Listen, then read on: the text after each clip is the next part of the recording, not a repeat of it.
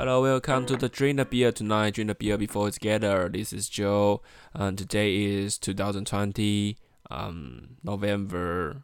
1st and uh, 8:41 p.m. 今天是二零二零年的十一月一号的下午八点四十一分哦。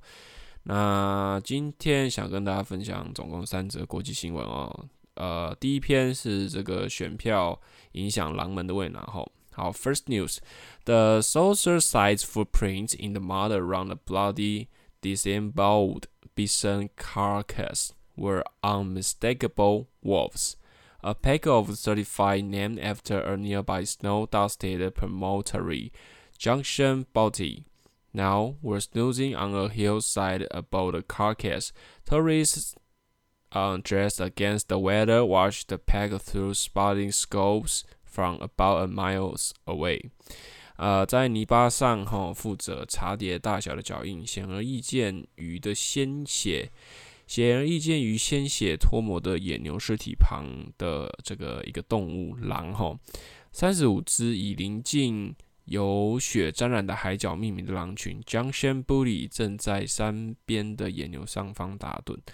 旅客穿着以适应天气，并透过。远望远镜从约一英里以外观察它们。这篇新闻主要是在探讨说这个呃狼群呃这个美国狼群的这个变化哈，还有一个最重要的就是跟我们二零二零年的这个美国美国总统大选，也就是在我们的三天之后正式的开始啊，那预计也是在当天会有一个结果这样子。那这边在讲的就是说。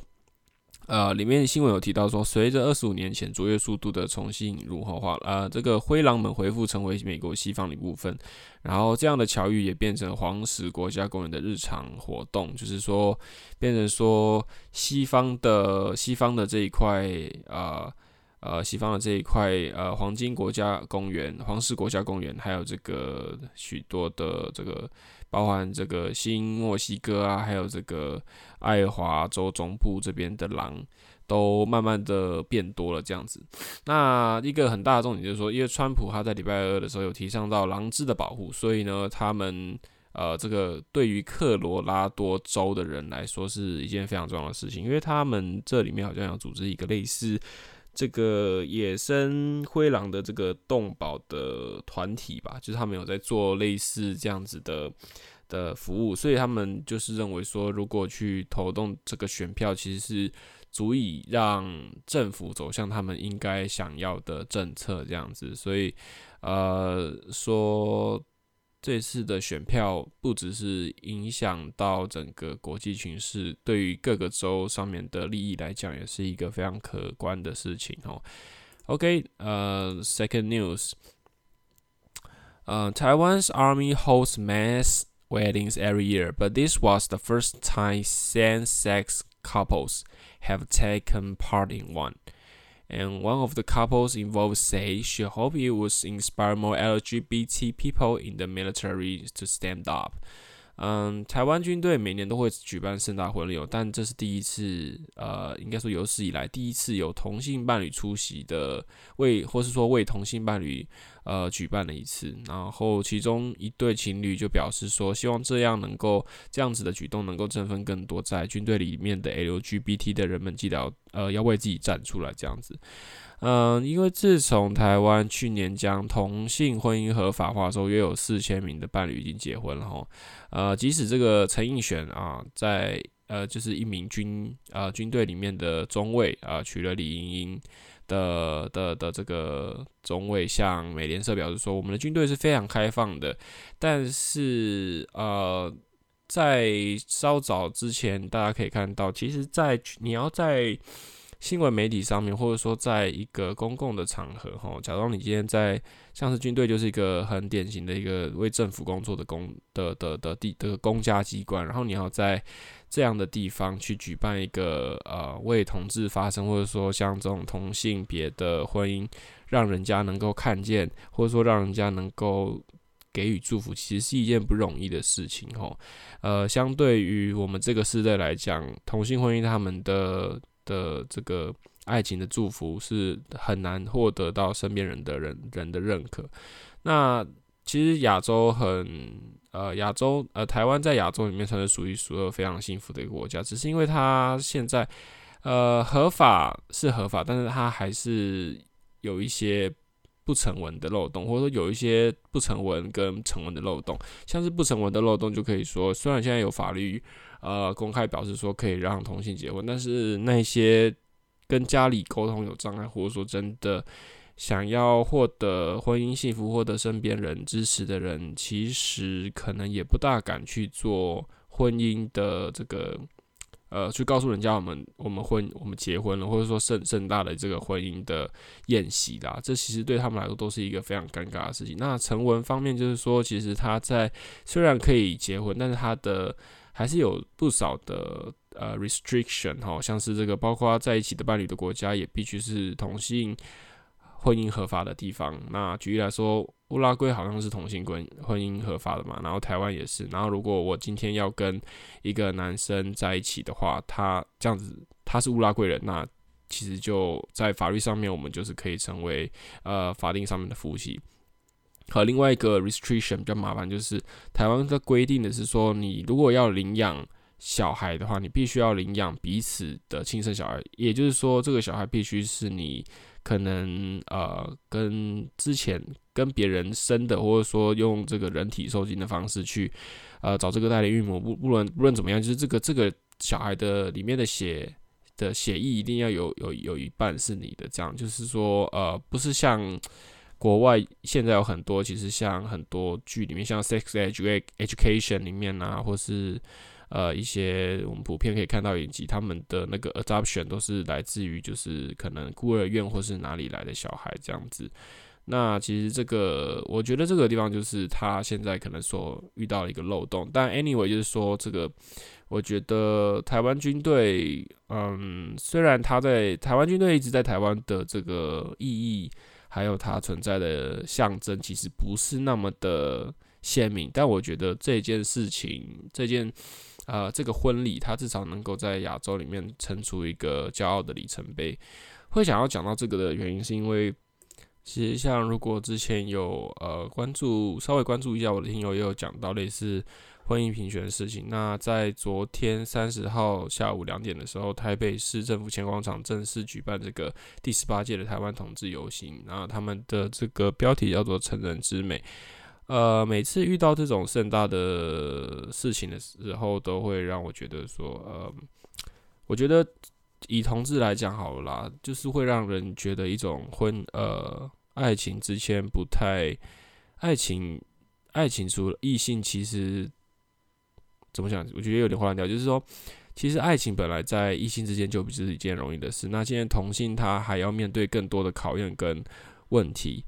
然后。很感动的是，他从第一届到第十八届以来的谩骂与批评，到现在已经变成呃，就是人数越来越支持的人，或者说站出来的人也越来越多，是呃，我觉得是可以让台湾的人更去看到这些人，或者说让更多人能够去呃去了解真正的爱是什么。像是有些人说爱可能就是家庭的无私，也有人说爱是来自于激情的的这个欲望，那也有人说爱是来自于呃这个呃呃你为人家着想的时候就是一种爱的表现。但是 anyway，我觉得同性婚姻上面的这个爱还是一个非常。呃，到现在都还是一个存在的问题，但很真的很开心，在台湾能够看到这么多的报道，还有这么多的朋身边的朋友能够把这些想说的话，或是想要表现的这个媒体的内容，呃，就是展现在平台上面，那然后也不会接受到太多批评，我觉得这是一件蛮蛮值得去开心的事情。OK，the third news，Sean Connie。Who has died aged 90, was one of Britain's greatest film stars, earning worldwide fame and adoration for playing iconic secret agent 007 James Bond。美国最好的呃这个影电影明星之一吼，那个史恩康纳莱康康奈莱，因为扮演标志性的特工零零七詹姆斯邦德，获得世界闻名的知名度与爱戴。那 The Oscar-winning actor will always be associated with his smooth Scottish accented portrayal of the suave,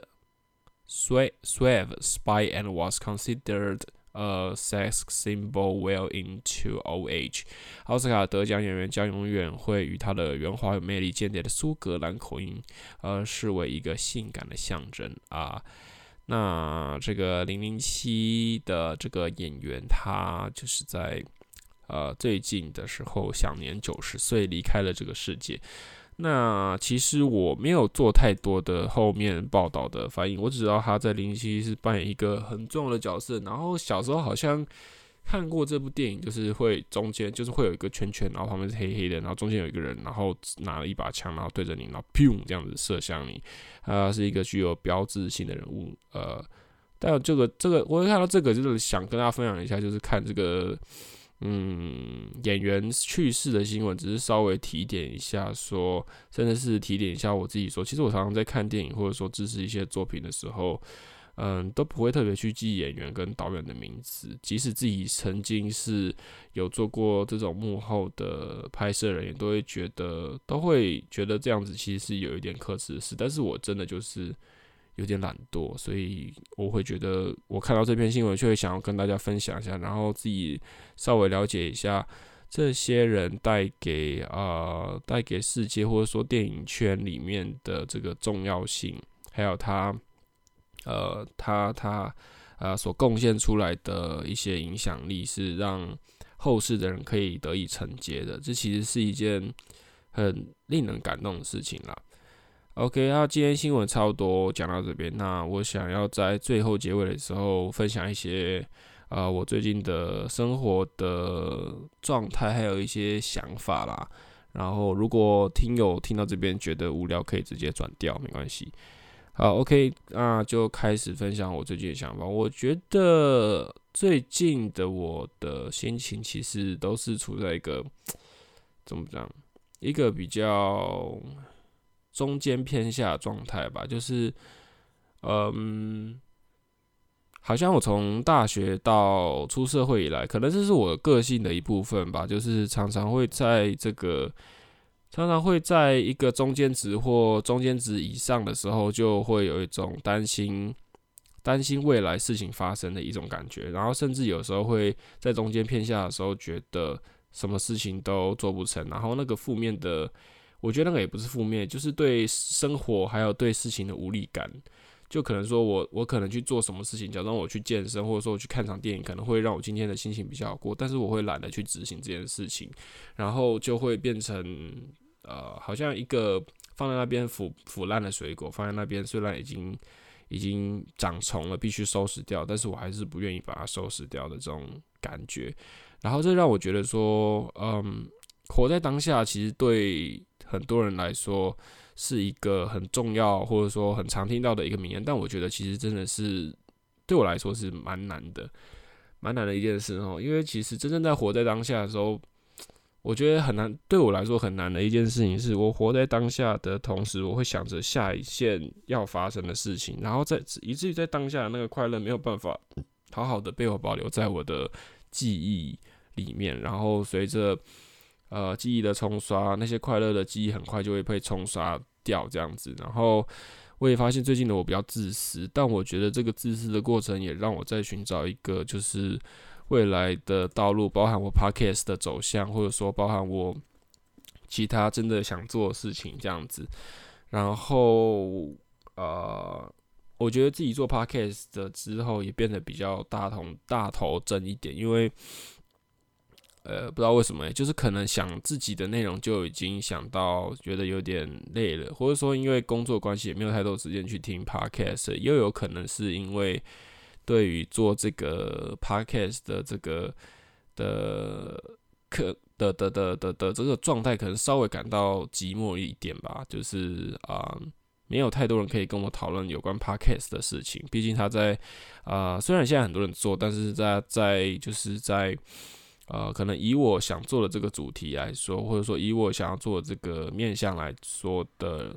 朋友，或者说认识的人比较少，所以会稍显得有点孤独。那没办法讨论，然后也没有什么比较快乐的火花，那就会让我觉得说做做这个会有一点点呃自我的迟疑吧，就是说，诶，我做这个真的真的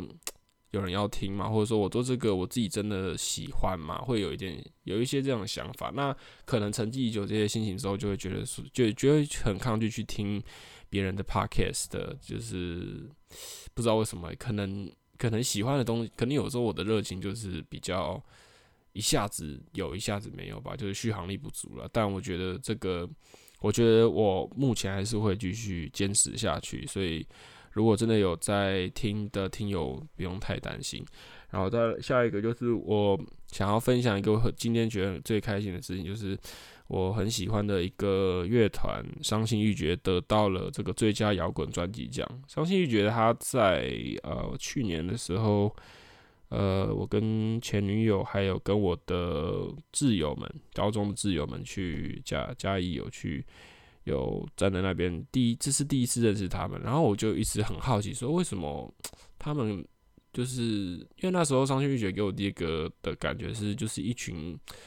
我不知道不知道怎么讲，就觉得他们不怎么样，但为什么大大家可以玩得这么开心？然后歌曲的这个整个节奏也不是我很喜欢，但我那时候是第一次了解到，原来这才是朋克真正的样子。然后以前我所熟知的朋克都是 Sum 41跟 Green Day 那类的，所以我那时候其实听到这是朋克，其实有点冲击。所以呃，为了这一件事情，为了这个冲击感，我呃。怀疑了很久，然后后来健身的时候就一直狂听他们歌，去洗刷这个就是所谓的朋克感的音乐，就后来不知不觉就爱上了，然后爱上之后也成为这个伤心欲绝里面的一个领呃一个一个一个就是怎么讲？以伤心欲绝来讲的话，是他的歌词感觉他撼动到了我一些一些人生上面的这个。呃，皮毛吧，我不知道怎么讲，反正就是他他的文字跟他的这个唱腔哈，还有他的这个编曲哈，我只能说，我只能说我我我不想要去 judge，但我觉得这个是一个批啊、这是一个听起来很像批评的赞美。我觉得它是一个毫无个人特色的美好的一个，就是就是它是一个很很贴近你的一个音乐，但它又。其实蛮遥远的，我不知道怎么讲，就是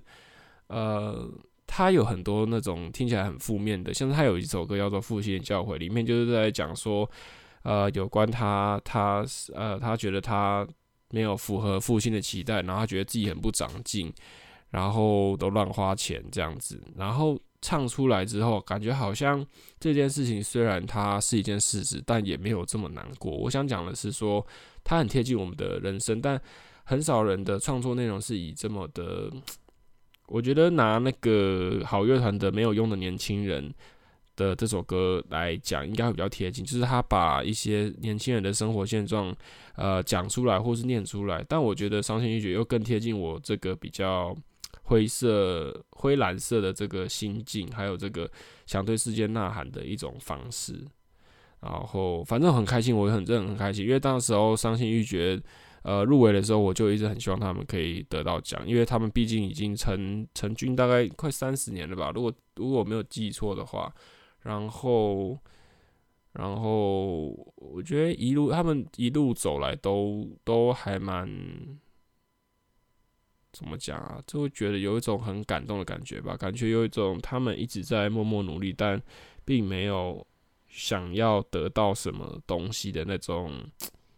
感觉。这也跟我想要未来想要做的事情很像，就是我很想要去追寻一种我觉得自己觉得没什么了不起，但其实很了不起的事情。听起来好像有点诡异齁，但至少是可能会跟创作有关系的。但是我觉得有的时候还是跟运气还有缘分有关系。虽然我真的很讨厌缘分这两个字，但是我觉得呃，我的生活过到现在，缘分两个字好像最能够。最能够把事情看得再简单一点，或者说让自己压力不要那么大。然后最近的心情还是非常的，又好像回归到了那种就是只想要耍废的那个心态，不想要顾及他人心情的感觉，就会觉得有一点点，我觉得那个东西不知道叫不开心还是低落还是负面的，反正就是会觉得。我会狂刷社群媒体去递销这种感觉，但当然大家知道这是负效负效果，但可能只是想要找个人聊天吧。哦，听起来好可怜哦。好啦，Anyway，this is show，see you next time，拜拜。